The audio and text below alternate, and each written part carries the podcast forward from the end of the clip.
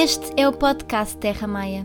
O meu nome é Filipa Malo Franco, sou formada em Ciências da Saúde e Psicologia Clínica e nesta nova temporada vamos abordar a saúde mental, as emoções e promover algo tão essencial, a nossa capacidade para pensar.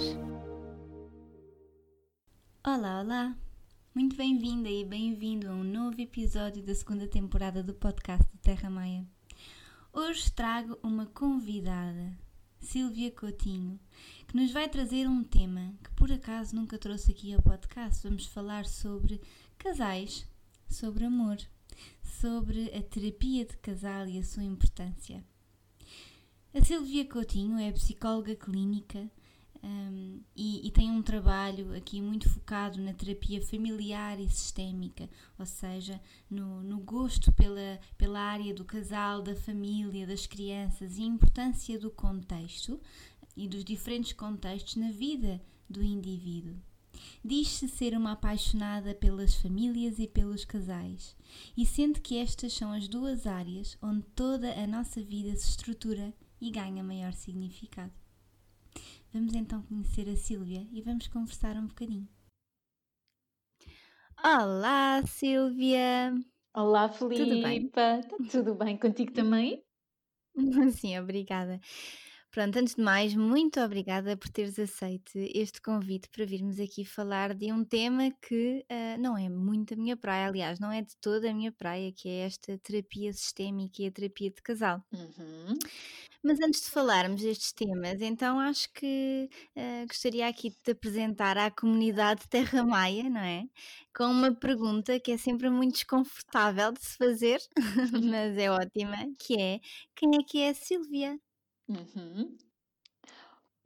Ora, então, Filipa, hum, a Silvia é uma pessoa que gosta muito de se conhecer, uh, gosta de, de, se acrescentar, gosta de estudar, gosta de conhecer, adora conversar. Sou psicóloga, um, apaixonei-me pela área da família e dos casais, um, sou mãe, sou esposa uh, e, de uma forma muito resumida, esta é a pessoa que eu sou. Sou um pouco de tudo isto nestes diferentes, nestes diferentes papéis. Uhum, e que é muito importante, não é? Nós sermos, nós somos sempre muitas coisas ao mesmo tempo e ainda bem, eu acho. Exatamente, exatamente.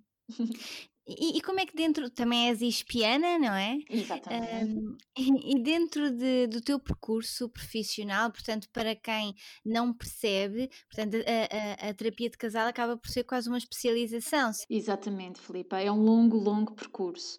Portanto, eu terminei a minha licenciatura em 2006 portanto já foi aqui há alguns aninhos. Na altura era uma psicóloga geral, tal e qual como tu estás a, a, a falar e a referir-te muito bem. Um, era uma psicóloga que tinha o sonho de trabalhar com crianças, curiosamente. Hum. Um, porque sempre adorei, porque, porque tinha imensa curiosidade, mas rapidamente percebi que para fazer um, um bom trabalho com elas eu teria que trabalhar com, com as famílias. Um, porque é, é, é, lá que elas estão que elas estão constantemente, é o contexto de vida sim, delas. Sim, sim. Um, e foi então que procurei a minha, a minha formação, especialização em terapia uh, familiar, na Sociedade Portuguesa de Terapia uh, Familiar. E que me deu imensos recursos para trabalhar com, com, com as famílias. Foi então, ao fazer esta formação na sociedade, que hum, fiquei com o gostinho de trabalhar também com casais, um, porque na formação em, em, terapia familiar, nós obviamente acabamos por trabalhar também o casal. E foi lá claro. que eu fui uh, enriquecendo uh, Até porque o casal, conhecimento. Sim. Eh, o, o, casal acaba também por influenciar a criança e a relação entre o casal influencia automaticamente a criança, não é? Tal e Portanto... qual. O casal é a base, não é? A família não começa quando a criança nasce a família começa no casal.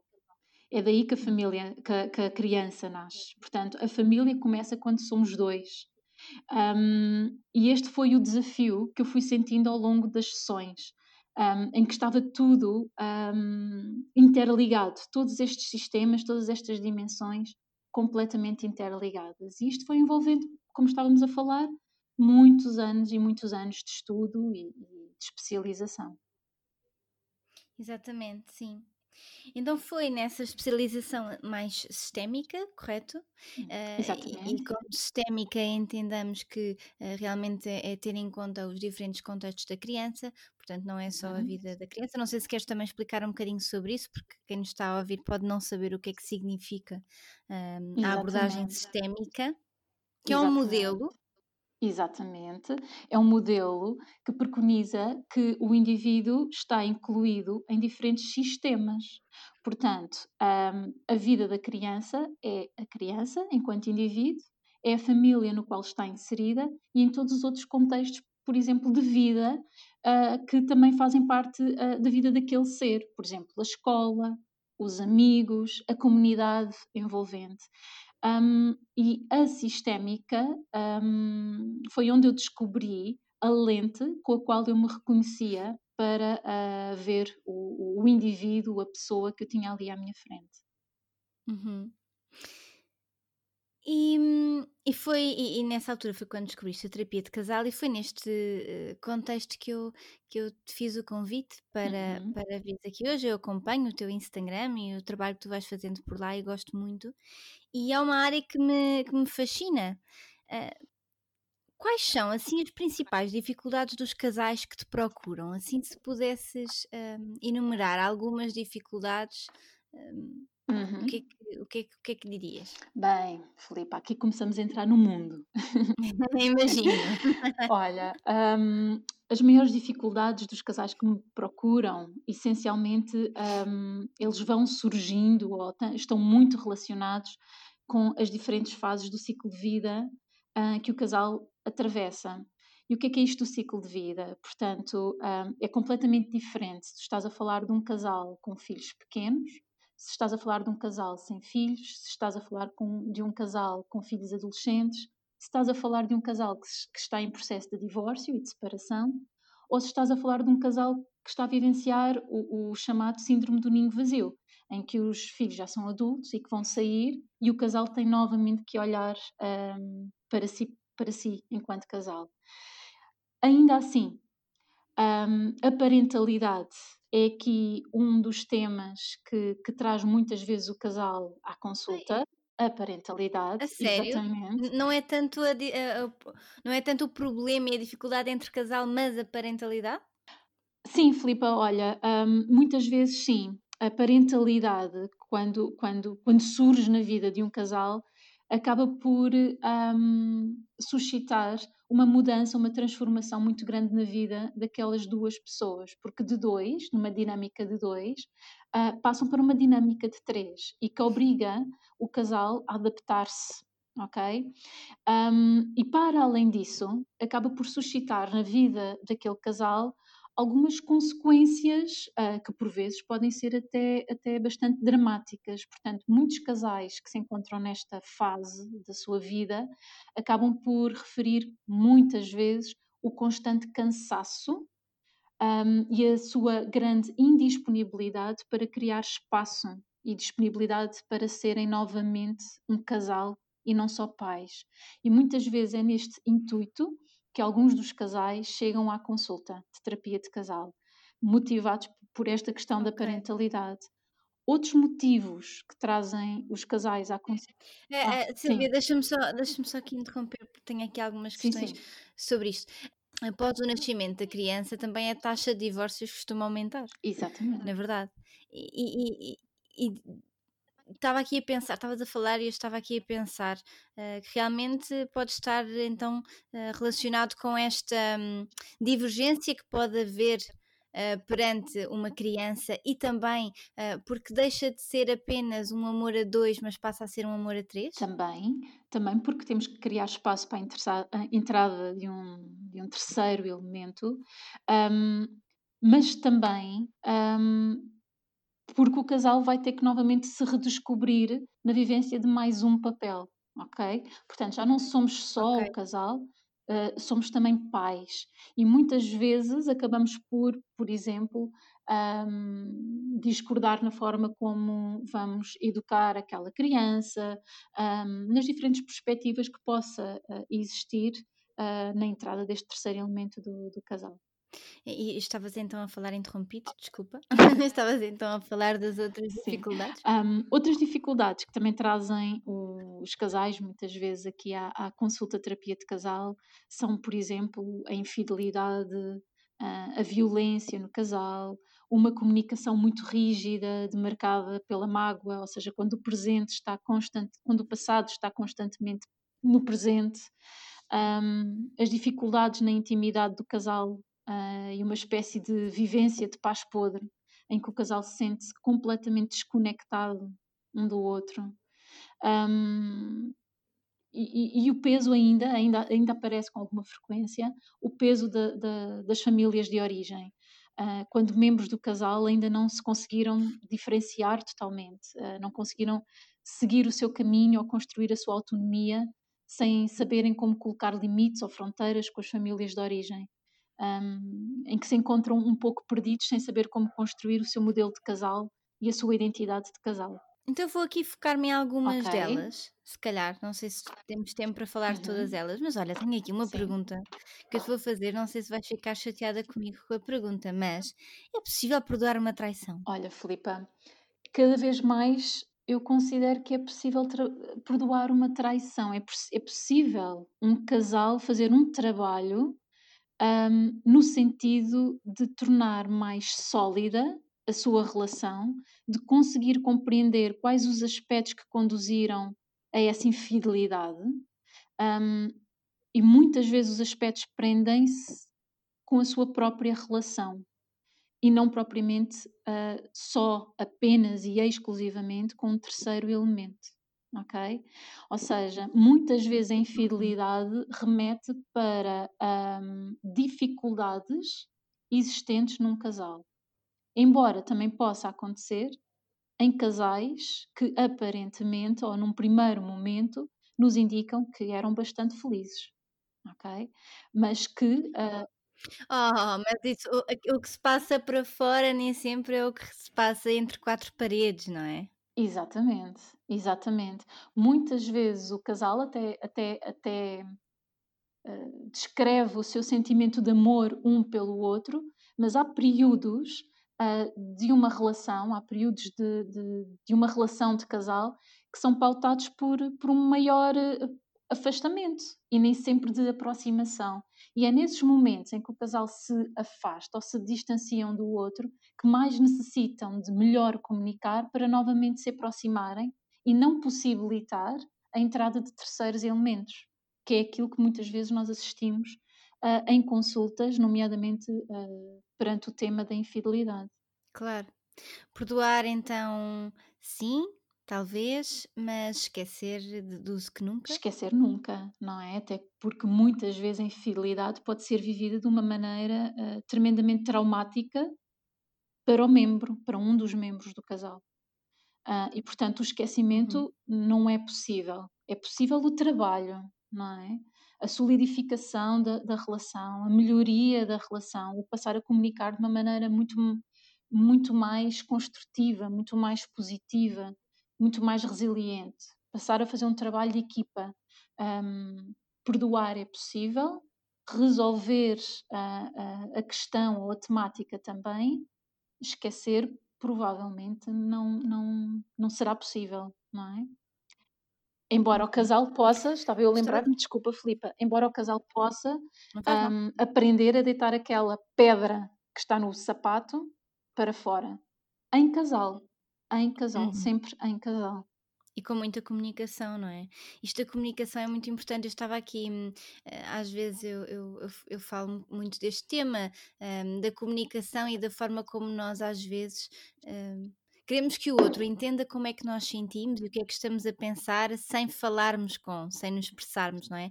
Porque acho que às vezes vivemos muito no nosso mundinho de ai, se eu fizer uma cara da moada, ele vai perceber uhum. aquilo que eu quero. E que as coisas não funcionam assim, não é? As emoções não se passam por telepatia e os pensamentos muito menos, ou assim tão frequentemente, alguns sim. Mas então esta comunicação entre casal é, é essencial para o bem-estar do casal. Tocaste certo? num ponto fulcral, Filipa. De facto, eh, muitas vezes o casal chega à consulta um, e traz, descreve o mito, como eu costumo chamar, da bola de cristal. em que um dos elementos acaba sempre por desejar, ou os dois elementos acabam sempre por desejar que o outro intua magicamente as suas necessidades. Só que a comunicação pressupõe pôr em comum, pressupõe estar em relação, pressupõe contactar com os outros, partilhar informação, ideias, sentimentos. E a comunicação é feita disto. De facto, há uma parte da comunicação, que é a nossa comunicação verbal, em que nós expressamos as nossas ideias e, e poderá ser colocado de uma maneira muito mais clara. Mas há outra parte da comunicação, e que é igualmente importante, que é a comunicação não verbal e que faz nós, uh, terapeutas de casal, uh, terapeutas familiares, ter muitas vezes esta visão de que é impossível não comunicar. Muitas vezes os casais chegam até nós e dizem: Nós já não comunicamos, nós já não falamos, nós não sabemos comunicar. Para nós isso é impossível, é impossível não comunicar. Mesmo quando um casal diz que, que ou um dos membros está, está, está em silêncio, um, normalmente o seu silêncio é sempre uma comunicação. Nem que seja de, de, indiferença, nem que seja de desprezo, ou então de tentativa de evitamento ao confronto ou ao conflito. Mas é sempre uma comunicação. Pode não existir. Sem dúvida, sem Pode dúvida. não existir uma comunicação saudável e existir uma comunicação patológica e disfuncional que afasta os membros e que afasta os membros e que cria entre eles uma percepção de incompreensão e de ressentimento. Exatamente, e já, já se sabe até que a incompreensão é assim uh, uma grande base depois para o desamparo e para a depressão. Sem dúvida, é? sem dúvida, Filipa. Silvia, aqui tocando na, nas dificuldades das intimi nas intimidades que falaste há pouco, uhum.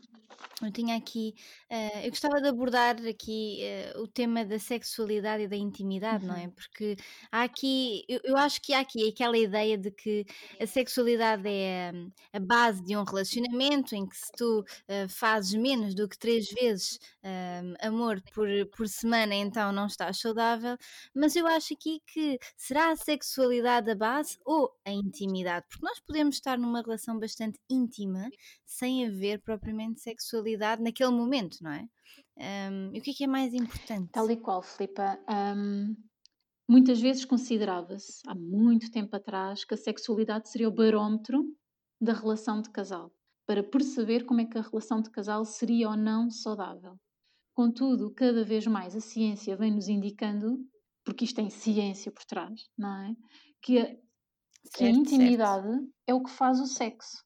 A intimidade é o que faz a sexualidade, é aquilo que permite a vivência da sexualidade.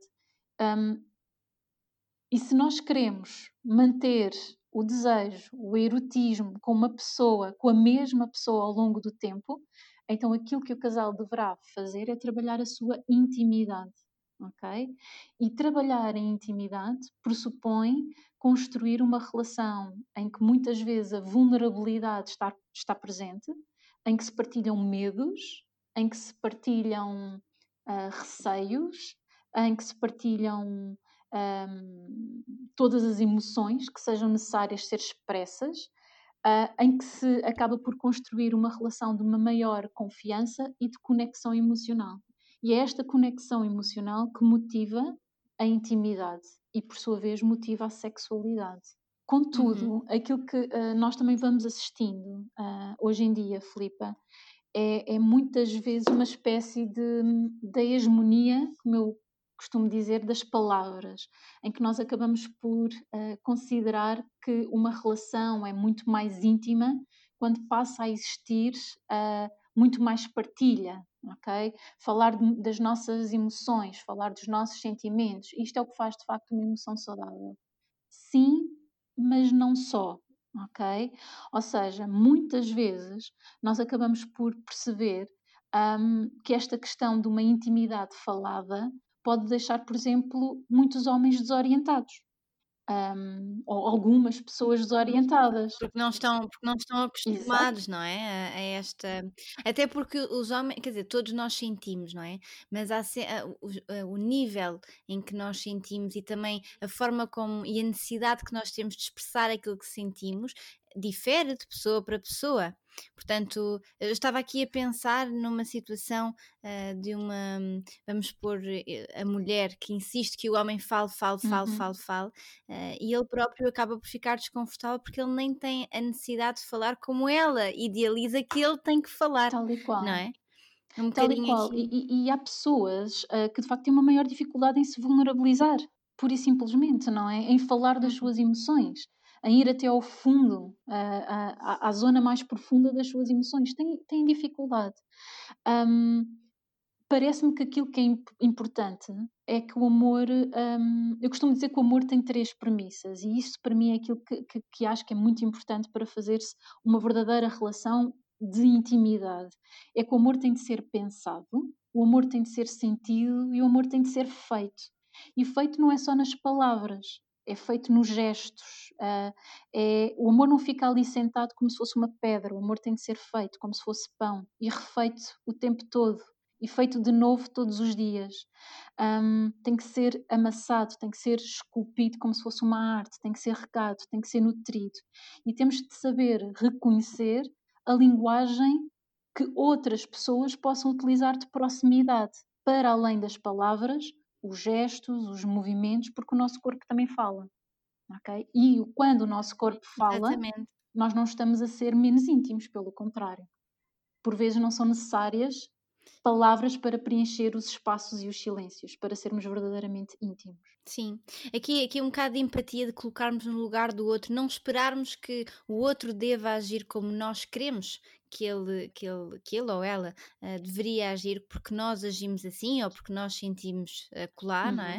Uh, mas sim respeitar as diferenças, respeitar que o outro também tem a sua forma de ser e é nas diferenças que nós também conseguimos crescer e compreender melhor o outro. Sem dúvida, sem dúvida. Eu costumo dizer que a parentalidade é um, um excelente processo de desenvolvimento pessoal, mas o casamento também. O casamento faz-nos crescer, uh, o casamento desafia-nos, faz-nos olhar para nós e para o outro de uma maneira completamente diferente, de nos colocarmos e posicionarmos numa maneira completamente diferente. Isto se de facto nós quisermos crescer e trabalhar em equipa e fazer daquele projeto um projeto uh, de conexão, de felicidade e que seja saudável para os dois. E, portanto, conhecer o outro, dar esse espaço ao outro, para também ele ser quem ele é, acho que é fundamental numa relação. Uhum, sem dúvida. Mas acho que acho que ainda existe muito hum, pouco respeito, não é? No, pelas diferenças. Eu acho que nós andamos todos a querer por exemplo, eu, eu comparo muito com, a, com esta visão da, da, do desenvolvimento uhum. pessoal, vamos, vamos, imaginar, em que as pessoas consideram que uma pessoa iluminada é uma pessoa que faz uh, yoga, Y, Z, não é? E estou a comparar um bocadinho com a nossa postura também nas relações. Nós achamos que uma pessoa que se relaciona bem é uma pessoa que cumpre uh, uma determinada checklist. Uhum. É, à risca, uh, como se fosse um padrão.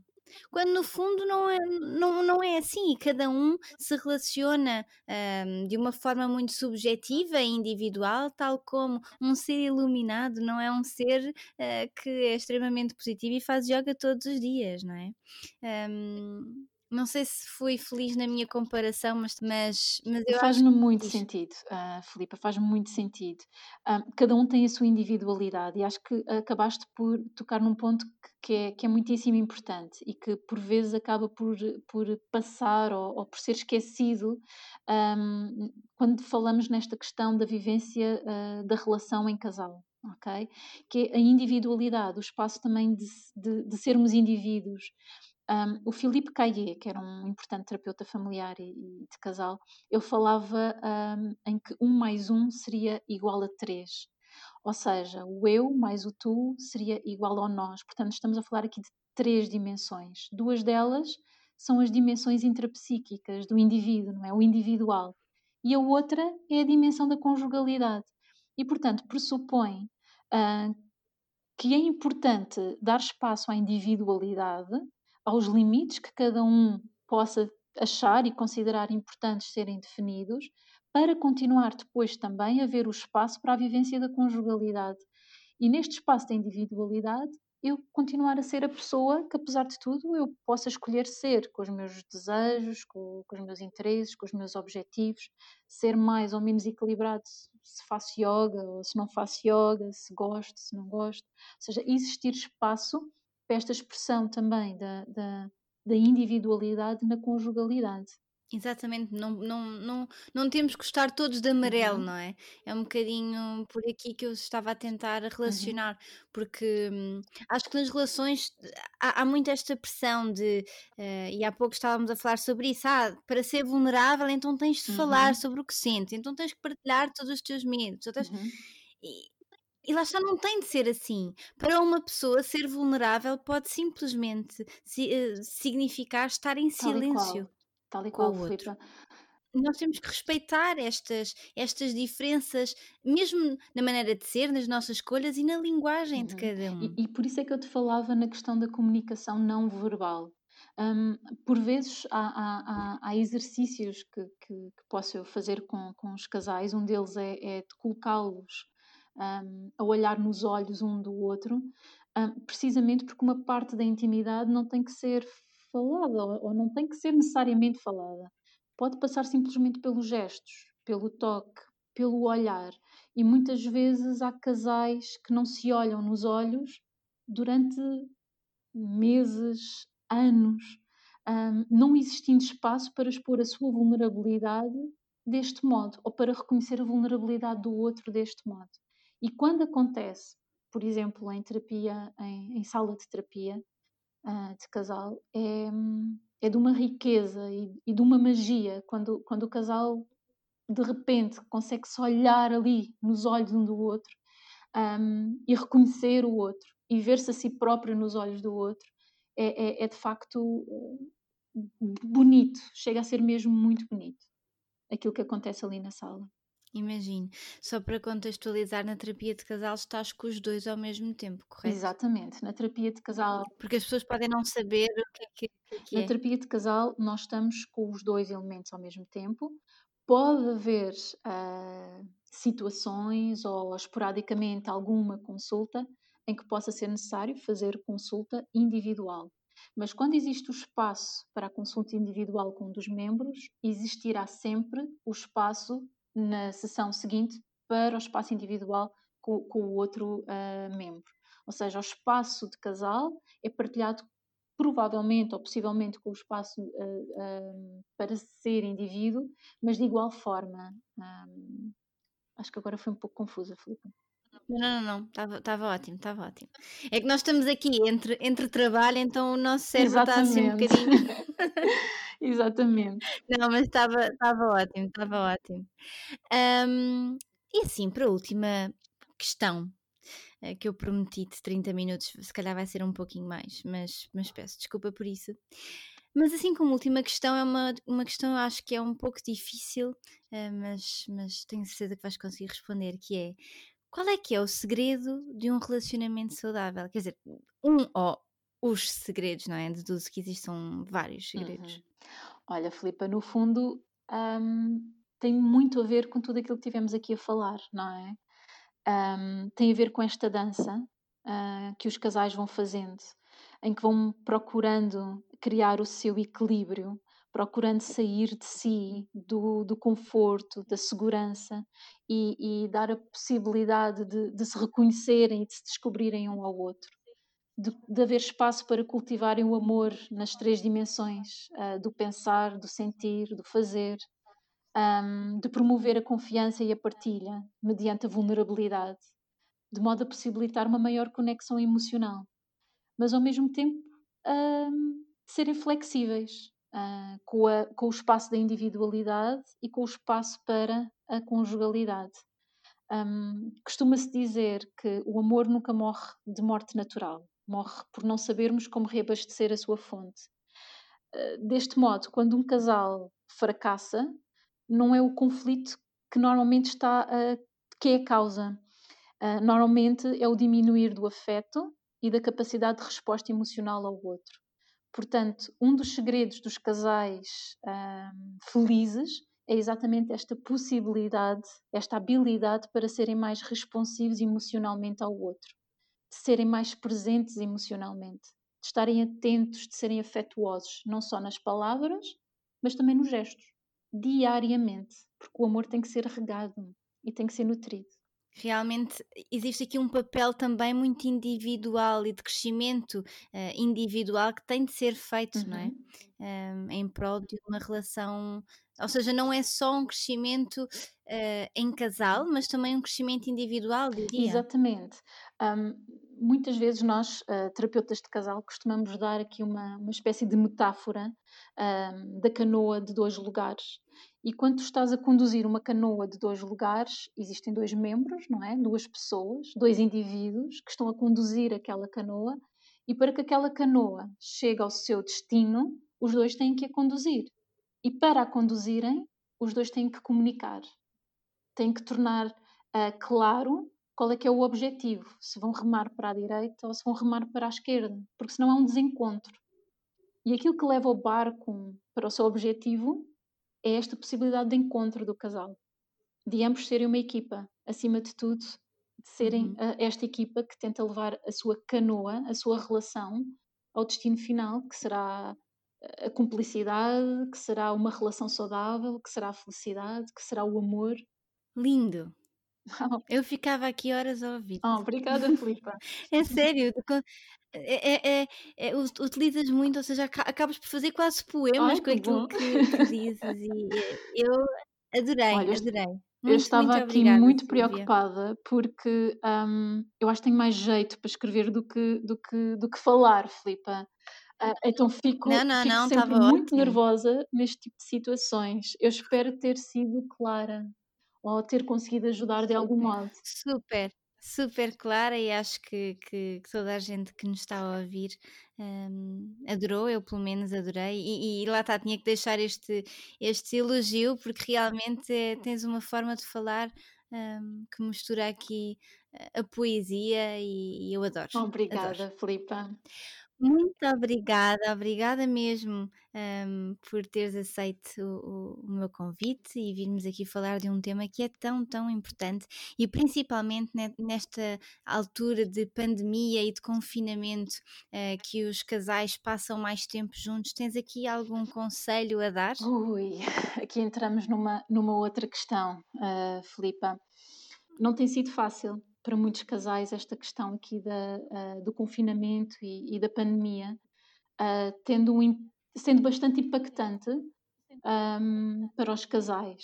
Um, como já deves ter ouvido falar, uh, houve muitos casais que se separaram após o, o, o confinamento, sim, sim, não é? Sim, muitos deles, obviamente, também porque já tinham uma relação bastante fragilizada de trás e, portanto, terem de, de, de partilhar, de, a casa 24 sobre 24 horas, todas as rotinas, sem conseguirem ter aqui uma espécie de bolha de oxigênio, um, de outros papéis como o trabalho, de outras rotinas como o conduzir até ao trabalho, ir a, fora de casa para o ginásio, o, o que seja, teve uh, aqui um impacto enormíssimo. Um, muitas vezes nós acabamos por, por sugerir um, que o casal em confinamento, a trabalhar dentro da, da sua própria casa, conseguisse recriar o máximo possível uh, espaços individuais um, para que ambos consigam, consigam uh, trabalhar, uh, mas em zonas separadas, para então existir o momento do reencontro. Porque o casal precisa disto, precisa destas rotinas do desencontro para novamente se reencontrarem para novamente existir a saudade, para novamente existir a união, um, para novamente existir esta possibilidade de respirarem a dois e trazer coisas novas ou bonitas ou interessantes para a relação.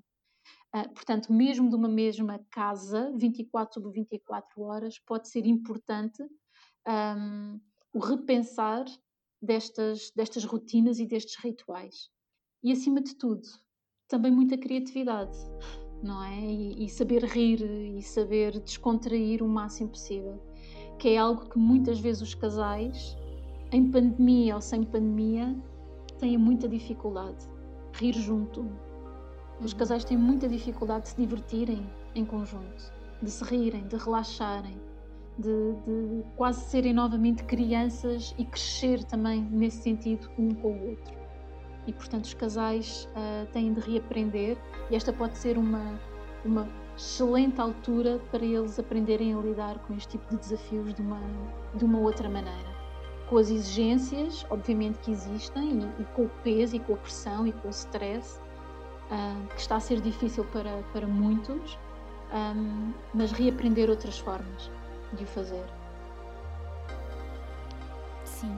Obrigada, Obrigada Silvia. eu, E, e pronto, espero que tenham gostado e, e até para a semana. Beijinhos.